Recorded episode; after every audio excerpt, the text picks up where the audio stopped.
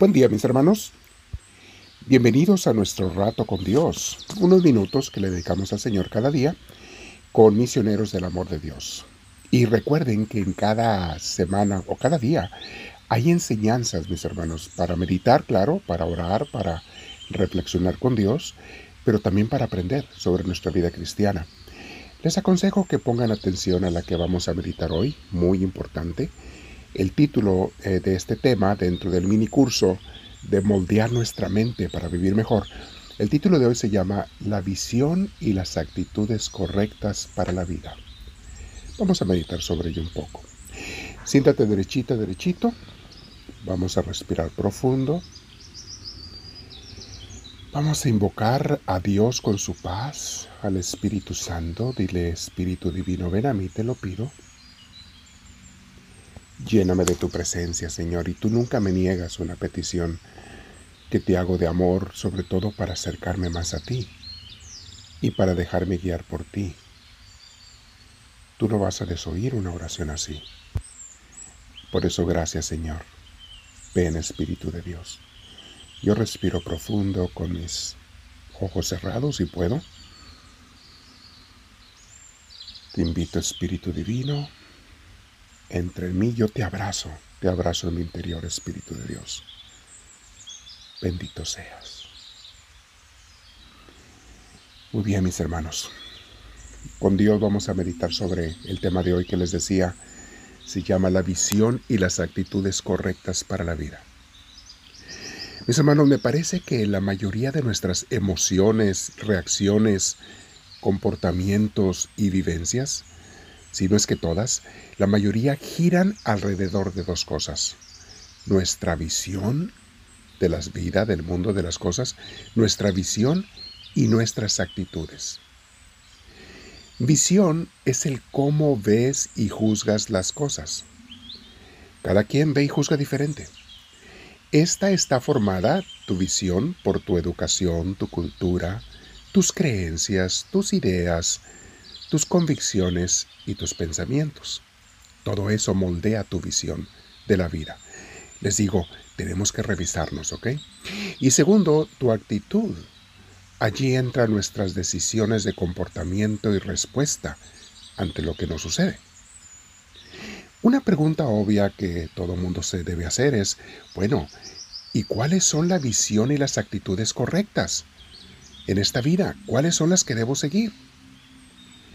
Como verás, mi hermana, mi hermano, a través de la historia, tú lo sabes, ha habido muchos maestros y maestras de esto, de visiones y de actitud. Cada quien nos enseña diferentes creencias, formas de vivir y de actuar. Y al final del día tú vas a tener que decidir a qué maestro o corriente o religión, ideología o filosofía vas a seguir. Lo que sí te digo es que no puedes seguirlas todas, y ni siquiera dos al mismo tiempo, porque en muchos puntos estas visiones, corrientes, filosofías, religiones incluso, en muchos puntos van a chocar y a contradecirse una con la otra te vas a confundir más y vas a terminar no siguiendo ninguna. Les comparto mi experiencia, mis hermanos. Después de muchos años de estudio de filosofías, ideologías, tendencias políticas y religiones, porque toda esta formación parte la recibimos en el seminario y mucha otra la he seguido estudiando por mi cuenta, leyendo todo tipo de autores reconocidos, he decidido, mis hermanos, después de mis reflexiones, Hace años fue esta decisión. He decidido seguir al Maestro que, en mi parecer, te ofrece el camino más claro, más lógico y acertado, o sea, a Jesús. Y al estarlo siguiendo a Jesús con todas sus enseñanzas y tratando de practicar lo que Él nos pide, he descubierto que Jesús, a diferencia de las otras ideologías, es mucho más que una doctrina una enseñanza o una religión. He descubierto, mis hermanos, que Jesús es una persona viva, real y presente que interactúa contigo si lo buscas correctamente y con bastante perseverancia. A Él, a Jesús, a Dios Padre a través de Cristo, a Dios lo puedes descubrir y encontrar de manera personal, oílo bien, con la vida espiritual, principalmente a través de la oración y meditación. De aquí mi insistencia, mis hermanos, que siempre oremos. Y he descubierto que precisamente esto nos lo han estado repitiendo los santos y los místicos cristianos por dos mil años. Nos están diciendo esto que a mí me tomó años en descubrir.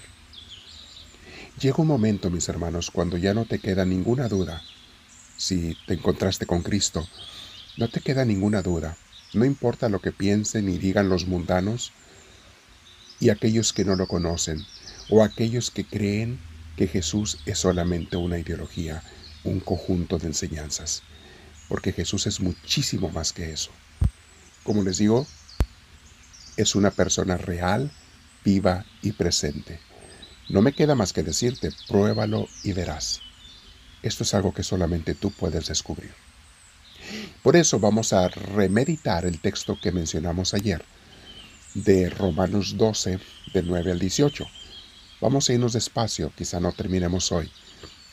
¿De qué nos habla este texto? Como muchos otros pasajes de la Biblia del Nuevo Testamento, de, las, lo que Cristo nos enseña.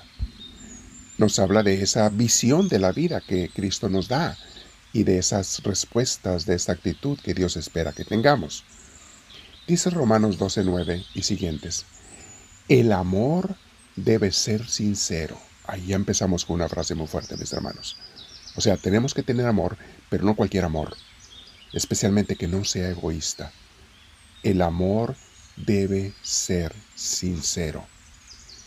Luego sigue, aborrezcan el mal. No dice nada más evítenlo, traten de no caer, de vez en cuando rechácenlo, vean cuál sí, cuál no pueden aceptar. No dice nada de eso. Habla tajantemente. Aborrezcan el mal y aférrense al bien. O sea, tiene que haber una actitud radical, mis hermanos. Y medítalo con Dios en esta oración hoy. Una actitud radical. No es de que a veces un poquito le digo que no al mal y a veces sí, y al bien a veces que sí, a veces no. No, señores. Una actitud radical. O todo o nada. Aunque a veces falle, nadie es perfecto. Pero que tu actitud sea esa. Tu creencia, tu visión y tu actitud tiene que ser radical aborrezcan el mal y aférrense al bien. Luego sigue el versículo 10. Ámense los unos a otros con amor fraternal, o sea, como hermanos. Por eso muchas veces entre los cristianos nos llamamos hermanos. Es un término muy correcto, un término muy, muy acertado para los verdaderos cristianos. Si vamos a ser verdaderos cristianos, tenemos que vernos y tratarnos como hermanos. Aférrense al bien. Ámense los unos a los otros con amor fraternal, respetándose y honrándose mutuamente. Aquí están mis hermanos. Lo que mucha gente cree que es amor no es más que puro egoísmo, incluyendo el amor romántico. El estar enamorados, esto ya lo he explicado en varios cursos. Estar enamorado es lo más lejano del amor. Es una actitud puramente egoísta. Se siente delicioso, sabe a dulce riquísimo, pero es puro egoísmo, por eso se acaba y no dura para siempre. Bueno, vamos a hacer pausa aquí, mis hermanos, porque son varios versículos. Continuaremos mañana meditando. Yo te aconsejo que reescuches este texto, que lo compartas con otra gente, este audio. Mis hermanos, ¿cuál es la actitud? correcta, la visión correcta. Y es algo que tú tienes que decidir, ¿eh? ¿A qué maestro vas a seguir? Vamos a quedarnos en oración. Pregúntale a Dios. Mañana seguiremos con esta hermosa cita bíblica. Dile, háblame Señor, que tu siervo te escucha.